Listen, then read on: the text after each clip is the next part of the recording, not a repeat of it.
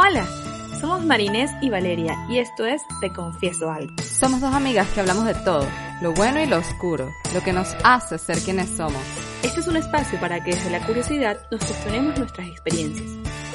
Te Confieso Algo estará contigo todos los domingos a partir de las 3 de la tarde. Recuerda suscribirte a nuestros canales de Spotify, YouTube, Apple Podcasts y estar atento a todas nuestras novedades en nuestro Instagram Te Confieso Algo. Gracias por escucharnos este nuevo episodio. Esta semana estamos hablando de un tema que salió desde nuestra audiencia.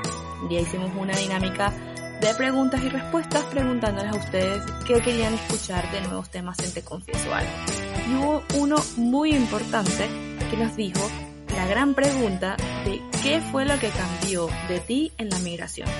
Entonces, desde la experiencia tanto de Marinés estando en Panamá como yo estando acá en Chile y nuestros procesos migratorios, empezamos a contar un poco cómo ha sido ese gran camino de hace unos cuantos años donde ya pertenecemos a otra cultura. A veces es difícil, no te lo vamos a negar, a veces también conseguimos cosas tan positivas y tan cool dentro de otras personas que ni siquiera los imaginábamos, que es un tesorito que vamos guardando en este camino que se llama emigrar. Obviamente, como bien lo decía unos segundos atrás y también lo vas a escuchar más adelante en el episodio, esto es nuestra experiencia, lo que nosotros nos tocó vivir. Por favor, siéntate en la libertad de contarnos un poco cómo fue tu proceso migratorio y entender qué es lo que hay detrás, cuál es lo más difícil y qué ha sido el gran logro que te llevas al ser un migrante dentro de otro país. Gracias por escucharnos. Y empezó esta confesión. Hola, a todos, ¿cómo están? Bienvenidos a otro episodio de Te Confieso Algo. Esta semana con Marinés traemos otro tema donde nos cuestionamos o comentamos un poco de, del cambio que hemos sufrido, ¿no? Y justo vamos a tocar un tema que nuestra audiencia nos pidió hablar, que era cómo nosotros mutamos por la migración. Y el episodio se llama Descubrí que la migración me cambió. Obviamente todo proceso migratorio es distinto, eh, esta va a ser una conversación desde nuestra experiencia, desde lo que vivimos y cómo a nosotros nos afectó. Y de verdad les invitamos, sabemos muchísimo que nuestra audiencia ha tenido procesos de migraciones, así que porfa coméntenos cómo fue de su lado. Recuerden que este, está nuestro canal de Instagram, arroba te confieso algo, donde con gusto los escucharemos y justamente nació desde esta audiencia este tema, que creo que es súper interesante, porque mm, a veces vemos que los procesos son tan duros y no terminamos viendo el, el, el que nos convirtió o qué nos añadió o qué cosas cool o no tan cool están en nuestro equipaje ahora en este, en este nuevo camino. Así que aquí está conmigo Marinés para los que nos, nos están escuchando y no viendo por, por nuestros canales y vamos a empezar esta confesión. Sí, es eh, como dices, este tema, en, verdad, pareciera que es como que, bueno, ya, ajá, todo el mundo habla de eso, todo el mundo, bueno, de la gente que es venezolana como tal, pues la gran mayoría eh, han pasado por un proceso migratorio, por lo menos en nuestro círculo, digamos, eh, la gente con la que estudiamos, em, amigos, etcétera. Y yo pienso que, mira, la migración es muy curiosa y es muy personal, por eso lo que dices ah, desde un principio es clave, esto va a ser desde nuestras experiencias y es posible que tú, si nos estás escuchando, lo hayas vivido de una forma muy diferente eh, y puedas o no identificarte con lo que, con lo que nosotros quizás vamos a contar. Y quiero, quiero arrancar con una, una cuestión. Voy a arrancar. Voy a arrancar por el final. Voy a arrancar. Eh, voy, a, arrancar por el final. Voy a arrancar. Eh, Un momento. Si tú, para el momento heavy. bueno, yo no sé si es heavy. Si tú pudieses volver, devolverte a Venezuela ahorita mismo, ¿lo harías? No. ¿Tú? Yo tampoco. yo tampoco. O sea, primero que Venezuela digamos, ya la Venezuela de la que nosotros nos fuimos no existe en muchos sentidos y eh, uno siempre va a tener idealizada la idea de lo que, lo que vivió. De lo que fue. Y probablemente vamos a tener una idea idealizada de lo que pudiese haber sido, sí, pero eso, eso tampoco existe. Y yo no, yo no, no te, o sea, en mi caso yo no quisiera ir que volver ahorita a Venezuela. Bueno, para mí es súper complicado decirte esto porque eh, una de mis mejores amigas acá en Chile se devuelve, entonces ella me escucha todos los domingos. Así que ya hemos hablado de este tema, pero yo creo que también creo que amo lo que no, estoy diciendo creo que amo, amo lo que construí en Chile, este, y creo que es eso, como que tengo una idea tan programada de lo que podría ser Venezuela.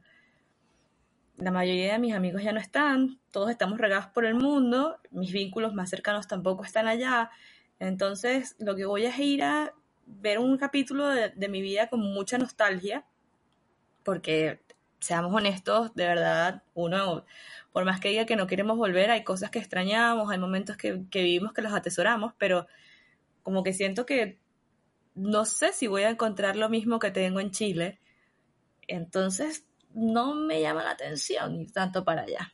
No, como te digo, no tengo familia que me, que me, que me, que me, me arrastre la conexión porque también es muy difícil cuando tienes familia todavía en Venezuela. Y, y, la verdad es que, bueno, son dos, las realidades que se ven en el país son muy extremas, entonces como que no siento que haya un punto medio. Tal vez esto es un tema un poco más delicado, pero creo que no, no me llama. O sea, por, yo sé que nuestras playas son hermosas, yo sé que nuestros países, eh, nuestros paisajes son hermosos, este, pero, pero paso por este momento de mi vida. Y Val, por ejemplo, eh, en, la, en, la, en lo que ha sido para ti todo ese proceso y todo lo que has construido, eh, puedes identificar etapas. O sea, yo, yo te pregunto porque yo, por ejemplo, puedo identificar como que un par de etapas, ¿sabes? Así como uno pasa y que, o, como dicen, cuando pasas un despecho, ¿sabes? Que si la primero es la, la, rabia, la negación, yo no sé cuál es el orden, no tengo ni idea de esto. Estoy como que, ¿sabes? Ay, tampoco me la sé, así que... Pero, pero, sí sabes a lo que me refiero, pues. Sí, sí, sí, Entonces, uno tiene etapas de migrador. De migrante, perdón. como sea. Aquí nosotras inventando términos. Sí. Em, porque, por ejemplo, quizá depende de la forma en la que, en la que te vas. En tu caso, en el mío fue similar porque las dos nos fuimos al país nuevo sin trabajo. Sí, y yo no conocía Chile, entonces si tú conocías Panamá. Bueno, yo había conocido Panamá en un viaje previo, pues. Ah, eh, o sea, había visto la ciudad. Obviamente, igual, no es lo mismo. Eh, de turista que emigrante hay mucha diferencia. Que, emigrar, pero sí.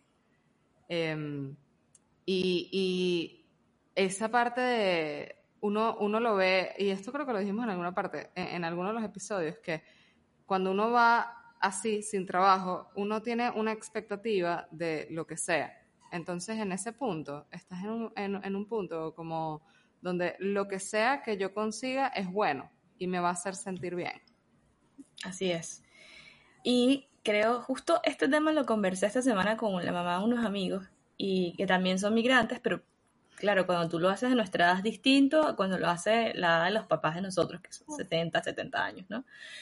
Este, y yo les decía que una de las cosas que yo creo que nos hace más ricos culturalmente el hecho de emigrar es que empezamos a ver con otros ojos otra cultura porque seamos honestos, a veces que tenemos un poco de soberbia de porque en Venezuela es lo mágico, Venezuela es lo mejor y viejo, no necesariamente es lo mejor, este, hay otras culturas que también tienen cosas muy positivas que dar y, eh, y, y let's face it, o sea, es así, es como que si yo te dijera, no, Marina, es como tú no eres venezolana, tú no eres cool, por decir un ejemplo, las dos somos venezolanas, pero es como quitarnos ese estereotipo de pensar de que somos el ombligo del mundo, porque lo teníamos demasiado plantado en la cabeza. Y esa humildad con la que llegas a conocer otra cultura, te están abriendo la puerta de su casa, te están eh, haciendo entender un poco cómo funcionan ellos, su historia, sus dolores, sus heridas, es como bien bonito si lo tomas desde el lado positivo, entender y absorber una nueva cultura absorber la cultura chilena, panameña o la donde te toque estar y también poner un poquitito de la tuya y hacer ese mix que, se puede hacer. Porque lo que más me frustra de las migraciones es que piensas que tú te fuiste de Venezuela a Chile y vas a estar en Venezuela otra vez, pero físicamente no lo estás. Como que todo lo quieres a, la misma manera de Venezuela, todo lo quieres conseguir con la misma idiosincrasia venezolana, cuando, amigo, tú eres el invitado, tú eres el outsider de esta historia. Entonces, conozcamos primero el entorno y luego como que para adentro. Eso es una de las cosas que yo creo que a mí más me ha gustado emigrar, porque empiezas a ver con mucha humildad todos los procesos, todas las culturas, todo el aprendizaje que puede tener un país. Y lo segundo es que tú entras en modo Rambo, modo Rambo, o sea, imagínate con la pañoleta y el cuchillo en la boca, porque tú estás sin nada, o sea, bien, vinimos con nuestros ahorros y una maleta llena de ilusiones, como todo el mundo, pero tú y yo vinimos sin trabajo, entonces era conseguir, mi primer trabajo en Chile fue de recepcionista y yo estaba, mira, pero la sonrisa así, colgate de oreja a oreja, abriendo esa puerta, contestando el teléfono. Porque para mí también fue como, pude empezar a lograr cosas chiquitas dentro de un lugar que yo no conocía. Yo no conocía Chile, pero nada, o sea, nada, nada, nada.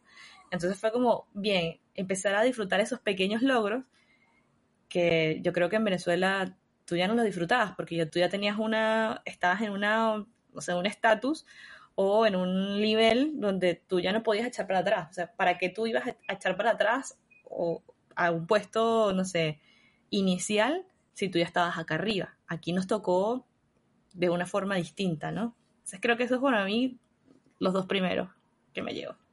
Claro, eh, digamos que ah, para mí fue como que me sacó de la zona de confort bien rápido, bien, bien violentamente, eh, porque bueno, mi, mi primer trabajo acá fue interesante. Yo lo llamo la secta satánica, porque... Personas que están escuchando Marina que disfrutaron su primer trabajo, la compañía de su primer trabajo. es un disclaimer. No creo, Esta es nuestra experiencia. No, lo creo. Eh, mira, era...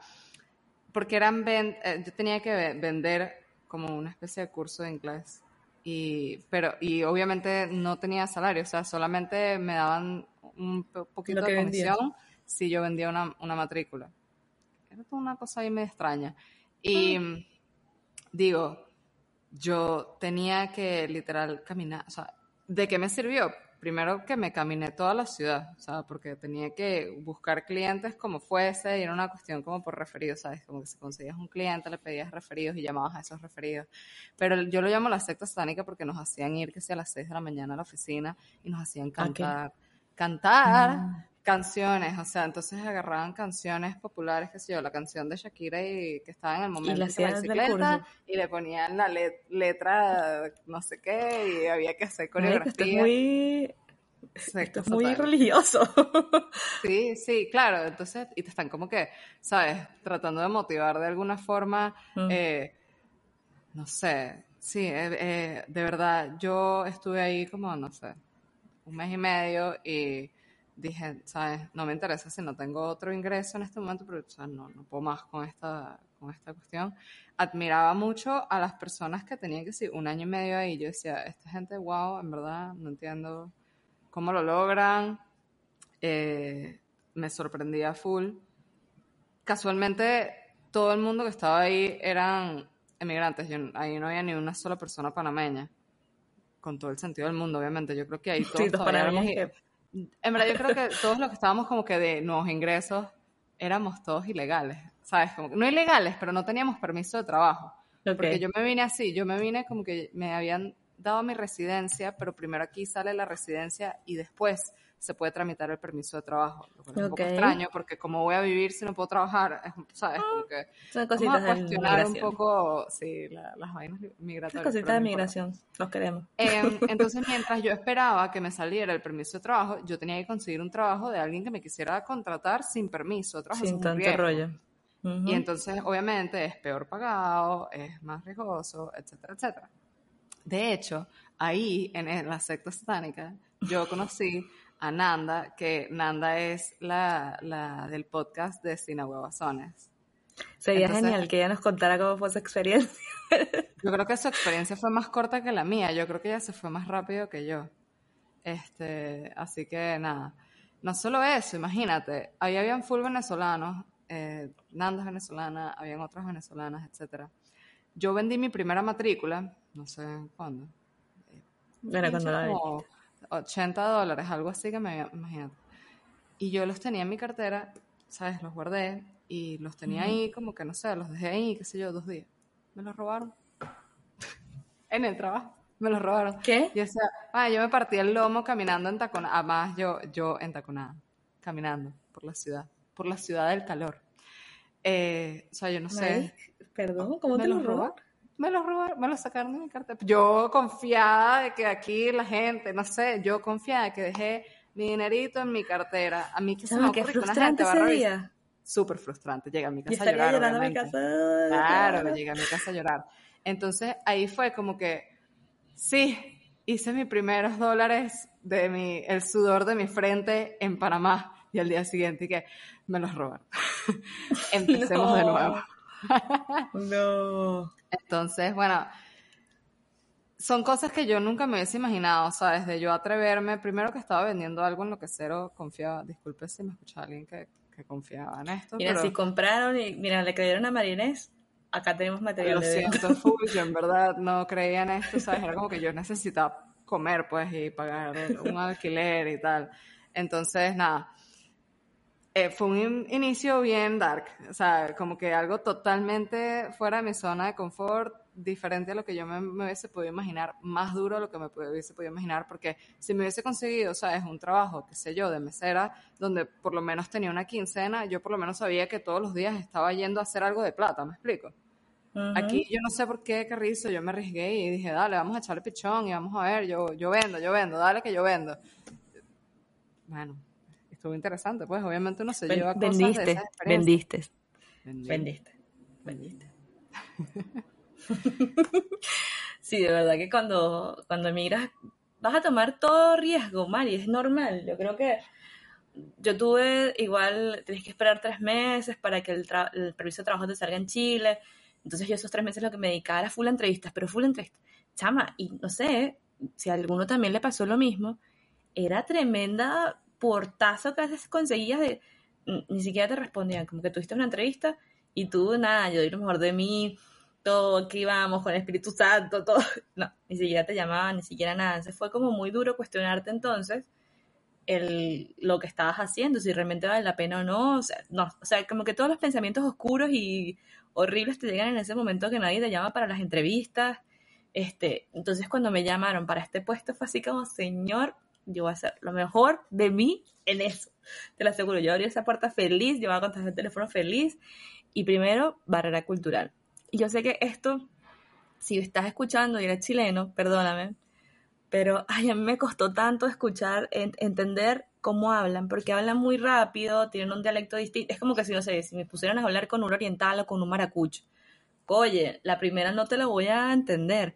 Entonces yo contesté el teléfono y es un apellido súper normal aquí en Chile y que capaz es, lo que voy a decir es algo muy burro, pero fue, el señor me dice no sé quiéncito, Sepúlveda. Chamo, y a mí se me fueron los cables, era mi primer día de trabajo. Entonces yo, ¿cómo? Señor, y S o C, Diosito, yo no puedo escribir mal esto. Señor, ¿no puede por favor deletrear su apellido? El tipo se enfureció porque bueno, es como decirte un apellido Díaz, Pérez, Robles, no sé, muy venezolano, el tipo se ofendió y le digo, disculpe, es mi primer día de trabajo. Al tipo no le importó.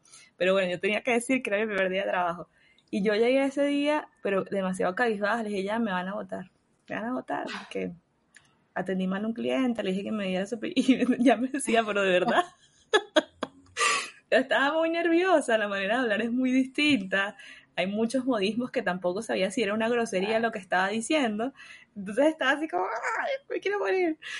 Y me dio mucho miedo porque me sentí que por más que, no sé, tuviésemos ahorros o de verdad tuviésemos el apoyo de las familias, eh, de la manera en que nos pudiesen apoyar, estábamos solos contra el mundo. O sea, si no conseguíamos trabajo, no teníamos mercado. Si no teníamos mercado, no teníamos comida. Eh, y si no teníamos para riendo, o sea, no, no, no, no, no. Todo ese miedo es terrible. Pero creo que a mí me, me sirvió de, de poder tomar cosas más grandes, de poder tomar miedos más grandes. Y quizás esto en Venezuela no nos hubiese dolido tanto porque tendríamos casa de mamá y casa de papá siempre para apoyarnos, ¿no? Ante una emergencia, el sol de hoy 911 mamá. Es, es algo que yo hasta el sol de hoy digo. Yo por lo menos hoy todavía puedo decir que para mí es súper valioso eh, em, anímicamente poder tener un 15 y último. O, ¿sabes? Como que poder tener un ingreso regular, porque tal cual, ah, soy yo y con, conmigo, yo y mi cuenta bancaria. ¿Me explico? O sea, como que la que tiene que resolver si pasa algo soy yo. Obviamente, uno tiene amigos que, que has construido acá, etcétera. Incluso, bueno, Panamá es Venezuela. Aquí hay mucha gente venezolana. O eso no es, ni lo toca decir. Pero mucha gente de la universidad, o sea, uno llegó acá y como que ya tenías un grupo, ¿sabes? Ya, ya tú te veías con personas que, que ya conocías también. Entonces, en un principio, eh, bueno, cambiando un poco el tema, porque lo que yo iba a decir es que uno, ok, vas a tener apoyo si te pasa algo, eh, probablemente no es como que, ay, no, no tienes ni, ni dónde dormir, pero ok. Igualmente, para mí, eh, pensar quizás si yo quisiera en algún momento decir, bueno, yo me quiero aventurar y ser, hacer un emprendimiento y voy a renunciar al trabajo y tal. Renunciar al trabajo. Para mí eso ahorita no es una opción, ni siquiera pensarlo porque es eso, ¿no? Yo siempre digo, yo aquí no tengo la casa de mi mamá, que yo fracaso y bueno, yo me voy para allá y resuelvo mientras y allá como veo, me explico. Entonces, Hay un como eso no es una opción, como eso no es una opción, uno es como que es menos arriesgado. Ojo, yo, Marinés, eh, no sé cómo es otra gente. Hay otra gente, que, puede que sea súper valiente, que perro yo los Me encantaría ser como, como, como esa gente, tener esa, ese nivel de valentía de arriesgarlo todo y, ¿sabes? Ya después resuelvo y tal. Bueno, no soy todavía esa gente. Y pensando, no, y de verdad los admiramos porque es increíble poder tener, manejar ese miedo y poner tu mejor cara para vender tus productos. Risa forzada. Pero bueno, Mari, te quería preguntar, ¿cómo cambió o sea, yo sé que en Panamá hay mucha gente de la universidad, no sé si en Chile hay tantos, de verdad, es como que más grande, no sé, no tuve como que llegué directo a un grupo, para nada, pero cambió la marinés social, cambiaron los amigos, cambiaste la manera de hacer amigos, ¿cómo te cambió la migración en ese aspecto de sociable? Ok, bueno, eh, en primer lugar, voy a... Los venezolanos somos insoportables, ¿ok? y voy a decir somos porque soy venezolana, no me puedo excluir de este grupo, pero aquí pasaba mucho, eh, o, pasa, yo no sé, eh, que la gente venezolana, reunión de venezolanos, tú podías pasar tres horas a una reunión de venezolanos, tres horas escuchando cosas negativas acerca de Panamá. Llega un punto de eso se vuelve agobiante, ¿ok? Em, porque es como que, brother, ya, o sea, ya, qué fastidio, me explico, o sea, estamos aquí, o sea, ni modo, mm, no te gusta nada de lo que tiene este país para ofrecer, ¿para qué te viniste para acá? O sea, entonces yo quizás como que me he alejado mucho de, de los grupos en los que eso sucedía, porque me cansé, o sea, como que yo no, o sea, si ya de por sí yo quizás soy negativa, le voy a sumar además estar cada vez. Sí, todos los fines de semana vamos a hacer una parrilla donde vamos a criticar nuestro entorno. No puedo con eso, no puedo con eso. Hago, hago un llamado a los venezolanos que todavía critican constantemente. para que por favor vean las cosas positivas, de verdad. Cambia full la perspectiva. También tuve la oportunidad, después de trabajar eh, como que con, con muchos panameños, y pude empezar a ver cómo la gente con la que yo me reunía, que quizás tenía más tiempo que yo viviendo acá, podía estar equivocada. Eh, como, sí, como todo país, en Venezuela hay gente chévere, hay gente insoportable. En Mira, en Venezuela, en Panamá, en hay gente insoportable. Todos lados. Hay gente educada, hay gente maleducada. Hay gente que es cifrina y oye, como dicen aquí, y hay gente que es Tuki, como ese Venezuela, aquí son racatacas, pues entonces, oh, bueno, a lo mejor tú, sabes, te vas a llevar bien con unos más que otros, dependiendo de cómo tú seas y de dónde tú vengas también. Eh, pero no podemos pasarnos la vida criticando el lugar en el que estamos. eh, lo digo para la gente que está en Panamá y la gente que está en cualquier otro país del mundo, porque hay una, hay una cuestión que es como que tenemos, no sé por qué, se idealiza full y que vivir en Europa, como que, ay, porque en España todo es bello. No todo es bello. No todo es bello. Hay un poco de cosas que, no, que nada que ver. O sea, ¿cómo es eso que los domingos nada abre? ¿Y cómo es eso que yo no puedo comer en un restaurante a las 2 de la tarde porque la gente toma siesta? Ya va. Pero les envidio la siesta. yo también quiero dormir. Yo quiero dormir. También quiero dormir a mediodía. ¿Sabes? No sé, hay miles de cosas que como que se pueden ver bien o mal dependiendo de donde tú estés y de verdad no, o sea, como que donde estás, en lugar de criticar, más bien tener apertura, tener apertura. Sí. sí, sé como las cucarachas. las cucarachas sobreviven a todos. Esto va para Instagram. va demasiado para como Instagram. Las cucarachas. es que las cucarachas se adaptan a cualquier situación y sobreviven. Entonces, Oye, pero hay que, ser tan tercos? Es eso, la terquedad. Y es que además que, ¿sabes qué me da rabia? O sea, es como etapas. Yo entiendo que hay una etapa donde meterte a la cultura de otro país es difícil y que extrañas tu país, extrañas tu tierra, extrañas tus cosas y tú quieres hacer tu run over lo que quieras. Pero hay una etapa donde tú tienes que ser grandecito, tienes que superarlo y seguir a la siguiente. Blended, mézclate, ¿sabes? Porque no puedes vivir, no es que no vivo aquí, pero no tengo ningún amigo chileno. What the fuck? O sea, y cómo, o sea, una, de verdad que me encanta. podría pasar, pero... Puedes pasar, pero no lo estás haciendo porque tú te auto, ¿cómo es que se dice? Te autolimitas. Te, limitas. Te excluyes de eso. O sea, trabajaste en un sitio donde conociste a los, a los panameños y, coño, no está, no está mal. Yo también tuve un lugar donde trabajé con muchos chilenos y no está mal. O sea, no te estoy diciendo que tú te vas a conseguir una persona atravesada de cualquier nacionalidad. Entonces, como que ya, quítate la etiqueta de que es el país donde vives. Eres tú que no quiere entender que también te puedes conseguir, conseguir no sé, un atravesado chino. Pero como no le entiendes nada, tú mm, sigue el chinito, listo. ya no. Lo otro Puede ser en cualquier país. No sé si a ti te pasó de vivir cuestiones xenofóbicas. Eh, a mí muy poco, la verdad. Solamente hubo una vez que estaba en la playa y hubo un tema con, ¿sabes? Alguien tenía un perro eh, y venía una gente caminando, una pareja de señores como, no sé, la edad de, los papás de uno quizás, y tenían un perrito también, entonces como que el perro fue a ver al perro, la señora se asustó, este, como que se, se, entonces empezaron a gritarnos que nos fuéramos a nuestro país, que no sé qué más, ¿sabes? Y es como que señora, usted lo que está es molesta porque se cayó, porque, ¿sabes? Como porque se, asustó. con la correa del perro, ¿sabes? Se asustó. El perro no tiene nacionalidad, le digo. ¿Qué tiene que ver el episodio con la nacionalidad de la gente? Nada. Pero eso fue, ¿sabes? Algo muy aislado.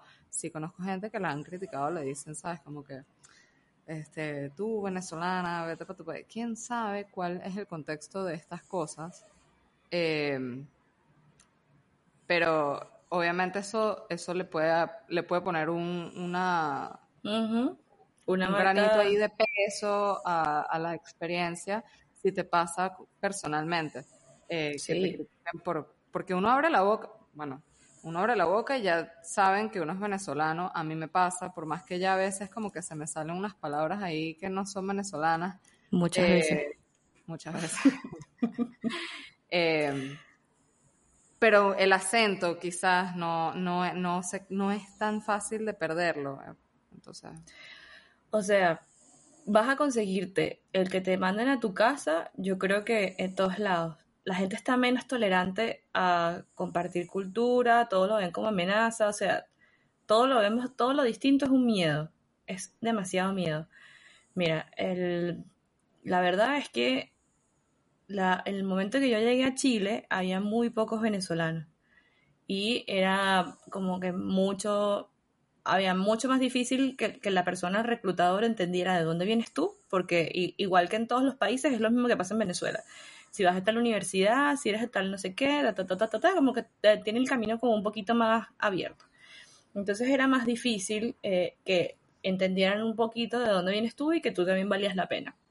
Entonces, a mí me gusta de que fue muy difícil, ojo, fue muy difícil insertarme en el lugar donde yo quería estar en Chile, pero también me gustó de que no fuese porque tengo el background de la universidad acá atrás mm. o tengo el background del antiguo trabajo atrás, porque entonces son como lugares muy icónicos que, ah, no, pero es que esta viene de tal lugar y trabajo en tal sitio, entonces adentro.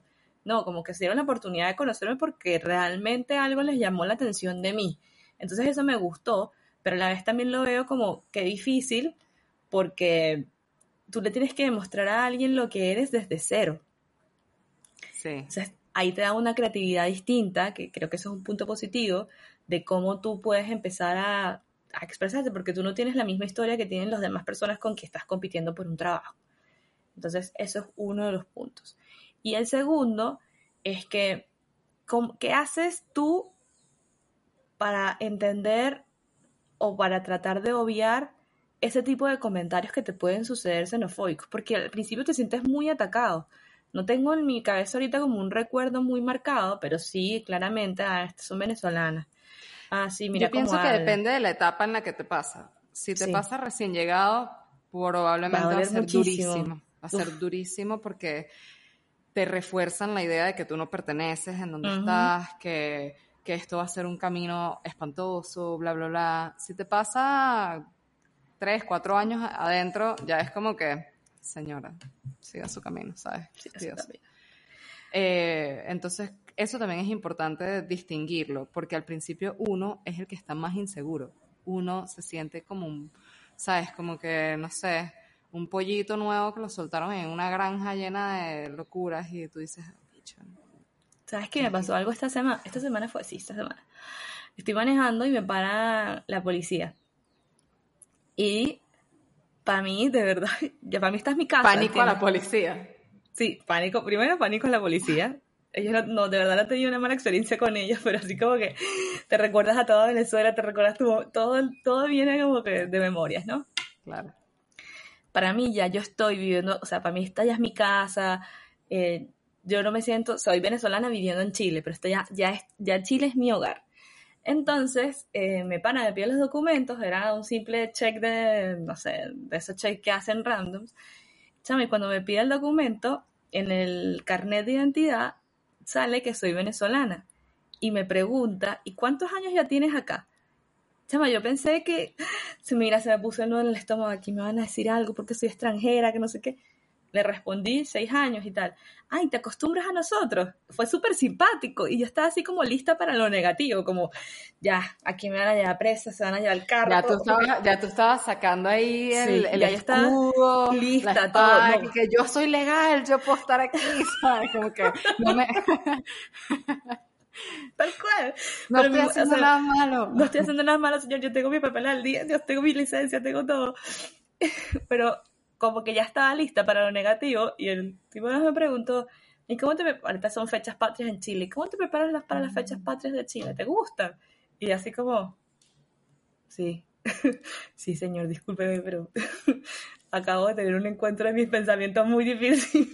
Yo pensé que usted me iba a pedir cualquier cosa, porque uno en Venezuela está acostumbrado a que los policías sean un poco distintos a lo que podías conseguir normalmente. Entonces, ya, pasa el chequeo, me da mi, mis papeles, mi broma, y cuando estaciono en la oficina, me queda así como, qué prejuicio tan grande tenía de que el tipo ya me iba a decir algo porque soy migrante. relájate, así como que relájate un poco, ¿vale? Relaja el body y ya, vive tranquilo. O sea, no he, no he tenido como que de verdad una situación muy heavy, pero fue en esa que yo me quedé como, ya estoy lista. Sí, señor, mire, yo metí mis papeles el día tal y salió en el día tal y yo estaba como que ya contando dónde vivo, qué hago, todo. Loca, pero relájate. pero estás así demasiado indispuesto. Imagínate que estés ilegal. O sea, las pelotas acá arriba, te cuento. Porque tú vas a sentir que, que, las cosas están mal. Entonces, bueno, son otras cositas que puedes contar.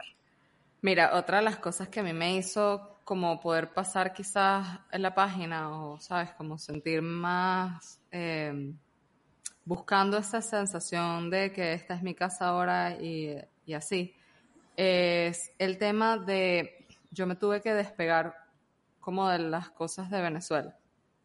O sea... A ver, ¿en qué? ¿En qué sentido?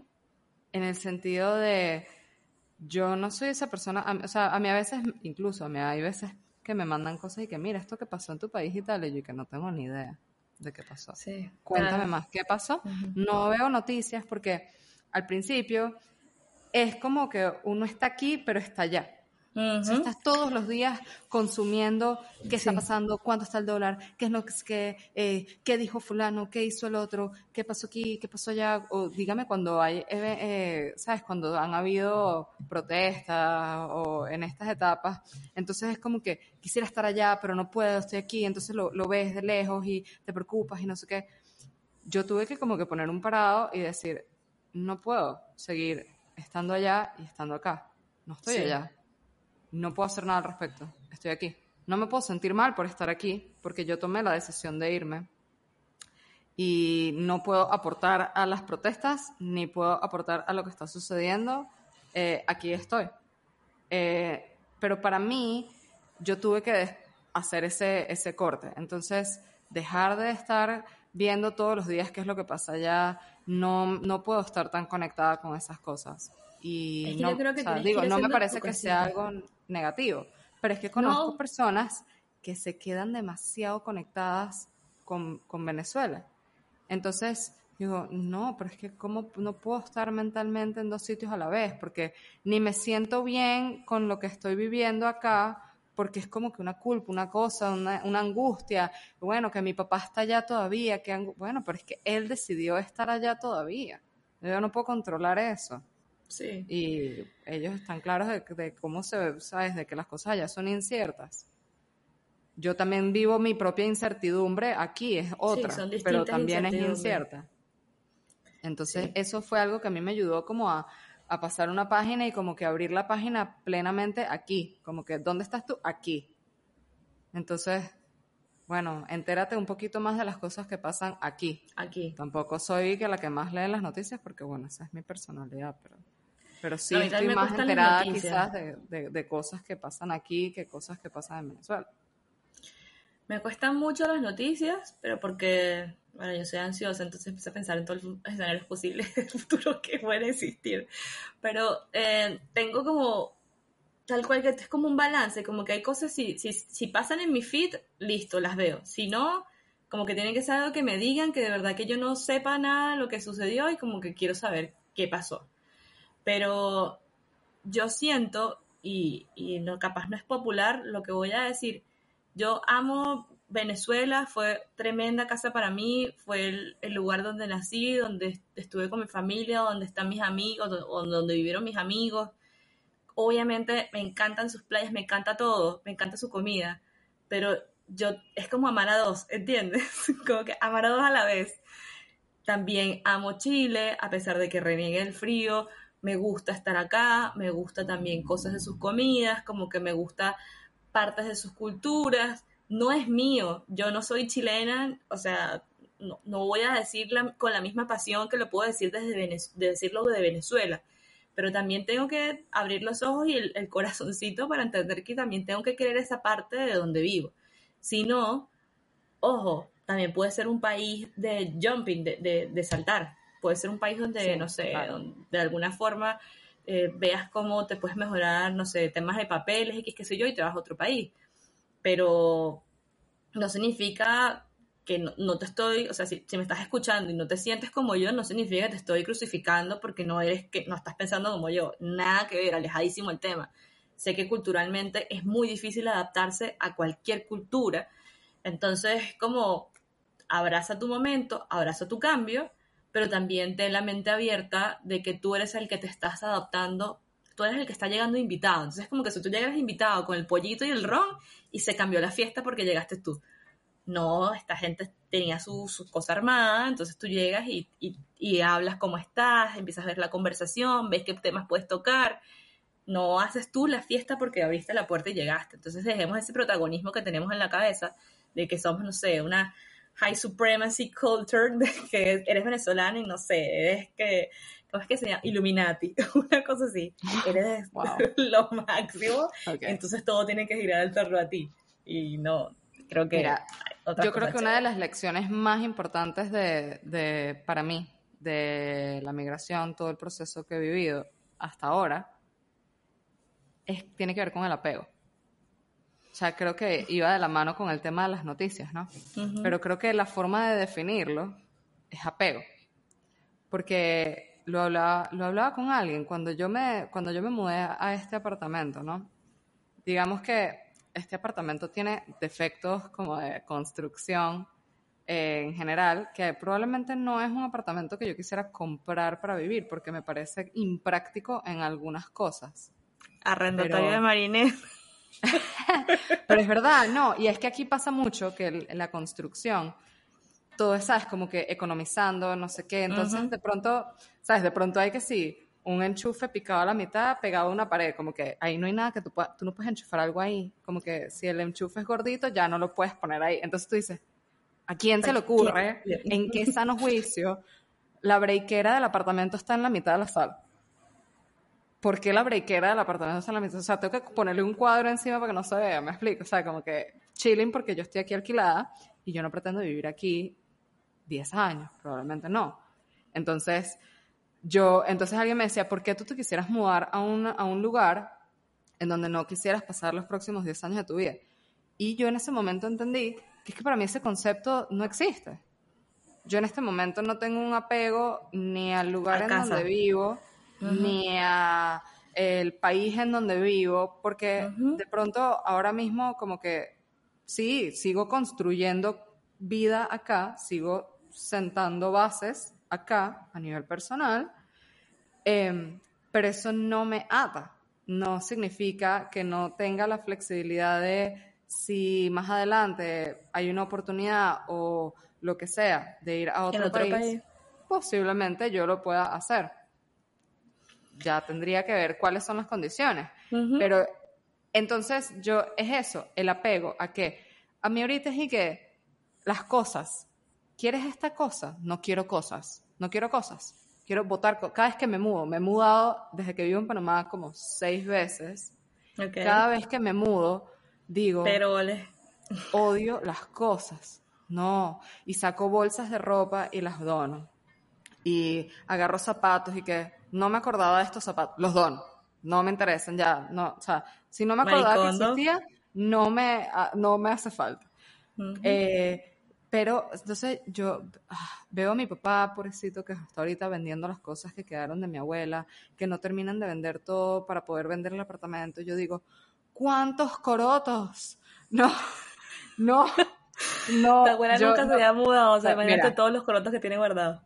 No, qué horror, qué horror. Entonces yo digo, no, minimalismo. Entonces, soy nómada. Yo, yo siento que llegamos al punto que no estoy apegada a nada. No tengo casa en Venezuela. La casa donde yo vivía ya no existe, en Venezuela. Eh, no, yo, yo voy a Venezuela y yo soy eh, una invitada que duerme en el colchón de abajo del cuarto de mi hermanita en casa de mi papá. Yo no tengo un cuarto. Yo no tengo cosas. Yo no tengo pertenencias en Venezuela mis pertenencias las tengo acá y son móviles, soy nomás. Entonces, bueno, está mal, o sea, podría frustrarme decir, no tengo un sentido del hogar, Dios mío, ¿sabes? ¿Dónde están mis raíces? Pero porque no necesitas, o sea, hay gente que no lo necesita. Exacto. Y puedes construir, mira, sí, soy una matita de raíces cortas. Rápidamente la sacamos así y la replantamos en otro pote. Pero es que creo que estamos bien, o sea, no sé, yo antes veía, no sé si te pasó a ti, Mari, pero yo, para mí, yo no tenía planeado mudarme a Chile ni nada, digamos cuando tú no tenías planeado migrar. Pero yo veía igual con mucha ilusión vivir en otro país. Yo quería conocer otra cultura. Yo como que, no, vamos a estudiar el posgrado típico, estudiar el posgrado en otro país y trabajo en una super empresa, sabes, como que todo el sueño típico, lindo y hermoso. Y siempre como que añoré eso y nunca me vi envejeciendo en Venezuela. Ah, nunca me vi, y es, curioso, pero creo que el haber migrado a Chile te prepara para tener, si tienes una situación de otra oportunidad en otro país, en otro lugar, como que ya tienes ese skill, como que esa experiencia ya la tienes ganada y vas a saber discernir si, mira, si vale la pena, si es mucho más riesgo, que, que tienes en, el, en, el, en la, como en el sartén para poner a, de contraparte en tu caso también lo mismo, o sea, creo que nos liberó un poco de ese arraigo que uno tenía de que uno siempre va a estar en el mismo lugar no, ahora así como que te movió, te movió y ahora tú eh, tienes la potestad o te puedes mirar a tu yo del pasado y decir, viejo, lograste, lograste migrar, lograste salir, lograste establecerte en otro lugar. Es decir, lo puedes hacer otra vez. Claro, son decisiones, no, no todo el mundo quiere seguir migrando, pero te da así como ese poder de decir, Marinés, lo lograste, Valeria, lo lograste. Entonces creo que también eso es algo positivo. El proceso de migración no es fácil emocionalmente, profesionalmente y personalmente. Y si lo lograste o lo estás logrando, es como, viejo, date un aplauso porque es muy distinto a lo que te imaginabas de ir a estudiar afuera, de vivir con... No, no es lo mismo que te imaginabas a los 17 años de vivir en otro país versus lo que realmente es una migración.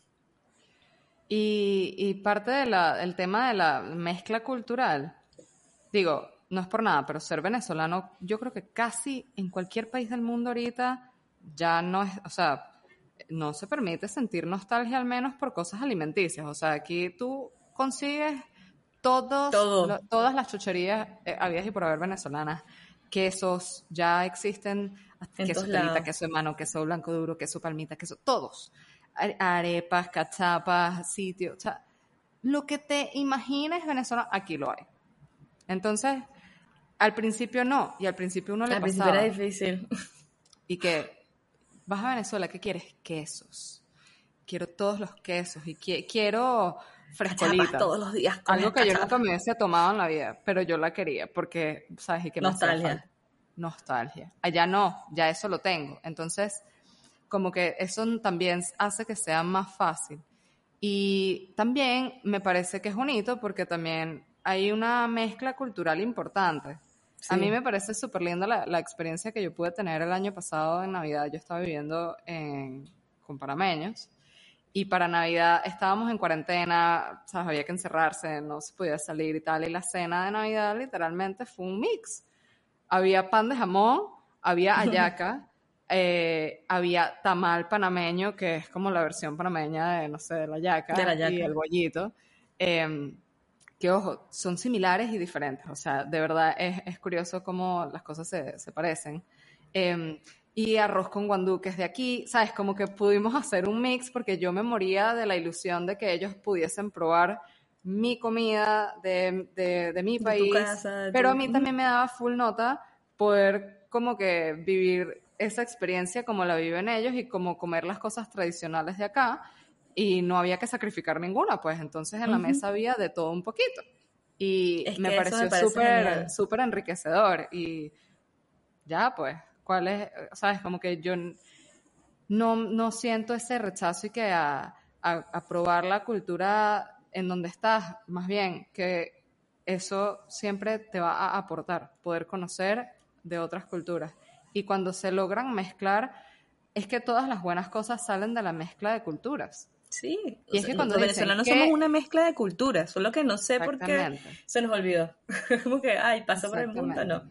Somos una mezcla de cultura finísima, o sea, finísima en el término chévere. Sí, sí, exacto. Sí. Bueno, o sea, tengo una amiga que vive en el sur de Chile, es chilena, probó los pequeños, les encantan los pequeños. Entonces, cuando yo voy al sur, eh, le llevo una bandeja de pequeños y yo me regreso con un lomo de cerdo hecho en el sur, pero mágicamente por una gente que, no sé, que desde el más allá, que lo haces a la parrilla y es el mejor cerdo que he probado en toda mi vida. O sea, ese tipo de intercambios a ella le da demasiada nota tenerme el, cerdito en su casa para yo llevármelo y hacérmelo a la parrilla y a mí me da demasiada nota los días anteriores voy a comprar los pequeños a Bárbara porque es como que es lo que ella quiere. Entonces, ese tipo de cosas hay que, o sea, no todo el mundo, no todo es color de rosas. Hay gente que no va a querer probar los pequeños, hay gente que no va a querer probar tus cosas, pero hay de seguro, como hay gente que no va a querer abrirse, mira, puedo apostar un millón de dólares que hay gente que sí va a querer conocer tu cultura y esa gente es la que tienes que apostar y es la gente que tienes que ver como el lado bonito de este episodio. Y como todo en la vida, es que no es una guerra, no. Porque no es una guerra de cuál cultura es mejor. Y eso es a lo que también hay que entender, porque he escuchado a mucha gente, no, pero es que esto es mejor aquí, esto es mejor allá, o que la ayaca es mejor que el tamal. ¿Para quién? ¿Para ti que estás acostumbrado? Para el otro no, para el otro le va a gustar más el suyo. O sea, ninguna, ninguna cultura se puede catalogar como mejor que otra cultura. Entonces, son diferentes y ya. O sea, el tema de quién es mejor que el otro es canzón. Ya no existe. y es canzón. Y probablemente es la gente que cae mal. Y a mí también me cae mal. A mí también. Así que pienso que, como si los portugueses, los italianos, los españoles, todos los que hicieron la cultura que hicieron en Venezuela te estarían atestando la comida. Mira, te vas a comer esta pasta, sí o sí, ¡pam!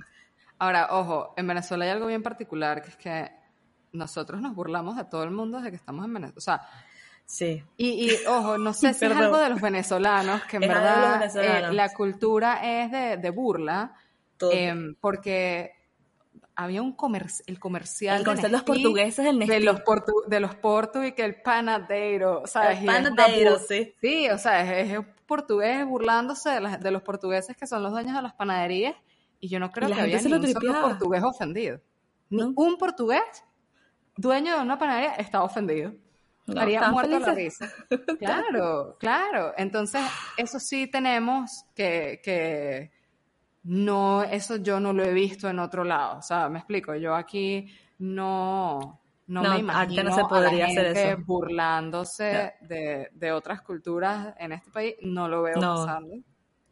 Eh, Creo que, también son otros tiempos. son otros tiempos, la gente sí, estamos un poco más sensibles, sí, demasiado sensibles. Pero sí, eso es lo cool que nos burlamos de todas las culturas, de todas. A mí me llamaban China, yo no tengo nada de chino. En toda mi vida me decían China. Entonces, si yo me ofendía, perdía. Perdía. Tengo amigos que les llamo negro. Su nombre no es negro, pero toda mi vida les dije así. Y, y es como, es algo muy difícil porque otras culturas no lo entienden. Entonces, como que ya, ¿sabes? lo entiendo que seas así y de hecho decir la palabra negro en Chile a mí me cuesta mucho porque digo, veo a mis tengo un par, un par, de compañeros de trabajo que son venezolanos y entonces cuando digo negro me quedo así como, mierda, la cagué. Porque van a pensar que, pues, claro, que soy racista. Sí, sí. Y, yo no tengo idea que yo le digo a él negro toda la vida, ¿entiendes? Es como que, perdón, licenciado, una cosa así. Bueno, pero obviamente sí, uno tiene que también adaptarse un poco a la, a la cultura. Claro. Al final, uno no tiene que adaptarse, pero o sea, si te adaptas te vas a hacer la vida tanto más fácil y tanto más llevadera, a menos de que tú tengas tu núcleo y tú de ahí no salgas y con eso estés feliz. Si con eso estás feliz, bueno, chévere, pero hay un mundo afuera lleno de diferencias, oportunidades de crecimiento, cosas nuevas, enriquecedoras que creo que lo mejor que puede haber es conocer otras cosas. Sí, es, chévere. O sea, no sé, antes, yo sé que de turismo todo es distinto, pero antes no tenías emoción de ir a conocer otro país porque ibas a conocer su cultura. Bueno, ahora estás viviendo en esa cultura, pero como que no pierdas esa ilusión o esa curiosidad de entender capaz por qué son tan reservados, capaz por qué son tan cerrados, porque son porque se cuestan a dormir los domingos tan todo el día, porque duermen la siesta, que me encantaría tener siesta en mi jornada laboral, quiero decir.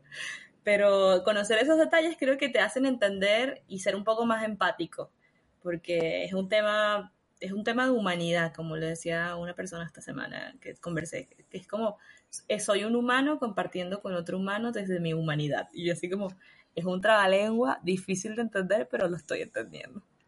Lo otro que creo que es importante quizás, yo no sé cómo tú escogiste Chile, yo no escogí Panamá, o sea, no, eso no fue mi idea, la verdad, pero aquí estoy.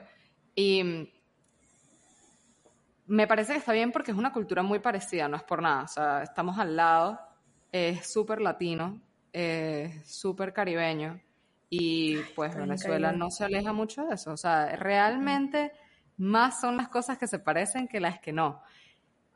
Que debe ser una experiencia totalmente diferente a irte, no sé, a Canadá, a irte a Alemania. Chamba, eh, sí. O sea, la diferencia cultural debe ser mucho más abrupta. Muy dura. Y no es solo en, en, la interacción con las personas, sino ya le metes más componentes de, de clima, de alimentación, de idioma, de, o sea, son le estás sumando, sumando, sumando, sumando barreras. Entonces, si tú mm, estás pensando en irte a otro país, también obviamente son cosas que hay que tomar en cuenta. Como que ¿qué tan difícil se te hace a ti el cambio que te vas a ir a un sitio en donde todo va a cambiar? ¿Me explico? O sea, como que si, si te cuesta mucho el cambio, te vas a ir a Alemania. lo único que vas a tener seguro en Alemania es la harina pan, porque hay harina pan en todo el mundo, pero eso es lo único que vas a tener. De resto, todo cambia. Todo es, todo es distinto. Eh, no sé, ¿cómo fue esa decisión? Esa una buena última pregunta por ahí quizás. No, chama, nosotros estábamos, eh, bueno, si, eh, si más o menos se relacionan un poco con mi generación, era esa época donde todo el mundo salía a estudiar inglés, entonces se iban a Europa, estudiaban inglés y regresaban. Nosotros nos decidimos muy tarde en hacerlo y cuando lo íbamos a hacer había demasiada inseguridad de que el gobierno te daba, el gobierno es el que te daba los dólares para tú hacer todo este tipo de cosas. Entonces, eh, no sé, se atrasaron muchísimos pagos de muchos amigos cercanos y nosotros entonces echamos freno de mano para irnos a eh, o Estados Unidos o Europa porque dependeríamos del gobierno. Y dijimos así como, no. Entonces bajamos un poco más hacia Latinoamérica y estábamos entre Colombia porque mis papás son colombianos y Chile porque el hermano mayor de Jan eh, había sido trasladado desde su trabajo en Venezuela a Chile. Así que ya tendríamos un lugar donde llegar. Eh, vimos pros y contras y la verdad es que yo nunca, yo, mira, yo te amo un chocorramo, yo te amo toda la comida colombiana, pero nunca me sentí cercana a la, a la cultura, sobre todo en el ámbito laboral. Siento que es como, no sé, como que tenía muchos estigmas sobre eso y, em, y tampoco tenía como un lugar a donde aterrizar tan directo como era aterrizar los primeros meses a la casa del hermano de Jan. Entonces fue más un tema de a quién teníamos que como tal el país. Obviamente, cuando antes de irnos y tomar la decisión, la típica investigada de qué es el país, de como que si estuvieses haciendo una exposición Chile. Pero eso no sirve de nada. Eso no sirve de nada porque eso no te ayuda a entender el meollo cultural. Sí, tal cual. Hice mi país, no sé qué, el país más largo de todas las cosas que tú quisieras. Pero eso no sirve de nada. Así que fue por esa decisión de tener a alguien cerca, que era el hermano de Jan en ese momento, Em, para nosotros tomar la decisión. Pero nosotros, si, no hubiésemos tenido todo este rollo de, los dólares de Venezuela, fácilmente yo creo que yo se me hubiese lanzado en ese momento de mi vida un cambio cultural así tipo... Drástico. Alemania. Una cosa así. Ok. Bueno, estaría todavía ahí. Si me cuesta todavía... Para, nosotros una de las cosas eh, fue principalmente la cercanía con Venezuela la familia eh, estaba toda en Venezuela todavía, entonces era como un lugar en el que un pasaje era súper económico, sigue siendo como uno de los pasajes más económicos internacionales. Y en horas es muy cortito. De Panamá son tres horas de vuelo, una cosa así. Entonces es como que cualquier cosa tú estás a un brinquito, no estás a ocho horas ni algo parecido. Entonces eso también era una motivación importante en ese momento. La facilidad de hacer papeleos legales en aquel entonces, lo cual cambió drásticamente. Sí, cambió muchísimo. En todos los países yo creo que cambió demasiado. Puede ser. Sí, eso es otra cosa, yo no sabía. ¿Tú crees que yo me hubiese imaginado que alguien necesitaba un permiso de trabajo en Venezuela siendo extranjero? Nadie. Nadie está listo para esta conversación. Yo no sabía que eso existía. Nada, yo o sea, normal. ¿Qué es eso? No sé, uno se iba, eh, sí, ajá. No, no hay trámites locos. Las reglas del juego. Ah, las reglas del juego son distintas en este Monopoly que nos tocó. Pero bueno. Y nada, este es súper importante que, como te decíamos, tener la mente abierta, entender que vas a conseguirte gente chimba o, gente muy pro eh, en cualquier país. O sea, eso no, chimba negativo. chimba negativo. ¿Hay chimba positivo? Sí. Aquí no, en Colombia, creo. Ah, sí, en Colombia, es verdad, tienes toda la razón. Em, se me olvidó la idea de todo lo que estaba diciendo, pero... Bueno, que hay, gente, hay gente chimba y hay gente chévere. Ah, sí, que vas a conseguir gente atravesada como el día miércoles en cualquier lugar del mundo, o sea, ni, ni por barrera de idioma ni nada, hay gente que es grosera, que es lo que sea, pero también hay gente muy genial, entonces si te vas a enfocar siempre al vaso vacío, entonces ahí tenemos un problema, amigo. Sé como las cucarachas. Esa fue sí, sé como las cucarachas. Eso, eso va para el Instagram. Y nada, esto fue nuestra experiencia de migración desde nuestra realidad, desde lo que nos tocó. Sabemos que hay muchas historias que son, pero bueno, como para hacer una película y ganarnos un Oscar, porque de verdad son tremendos esfuerzos, tremendas historias que hay detrás. este, mucha incertidumbre vamos a tener siempre y, y eso es súper bueno que lo tengas claro si estás tomando la decisión de emigrar o si ya migraste, siéntete acompañado porque todos teníamos ese mismo miedo que sentiste o sientes todavía, porque todavía uno puede sentir muchísima incertidumbre. Y coméntanos cómo fue tu proceso de migración, eh, en dónde, de dónde nos estás escuchando y capaz un pequeño como, oye, me fue bien o me está costando muchísimo encontrarme con la gente cultural porque ahorita somos habla, el lugar donde estamos Marines y yo todos somos habla hispana, pero quizás, no sé, aprender alemán y entender la cultura debe ser muchísimo más difícil para expresarte, para que te entiendan. Entonces cuéntanos si estás en un lugar de estos que son como más peludos de afrontar por todas las barreras de idioma para que podamos escuchar tu historia. Y como siempre, síguenos en nuestros canales de Instagram, arroba te confieso algo, subscribe a nuestro canal de YouTube para que puedas tener las notificaciones de cada una de estas confesiones. Muchísimas gracias por escucharnos y muchísimas gracias a ti por sugerirnos este tema para conversar el día de hoy. Marinés y Valeria se despiden de esta confesión. Muchas gracias por escucharnos. Chao, chao.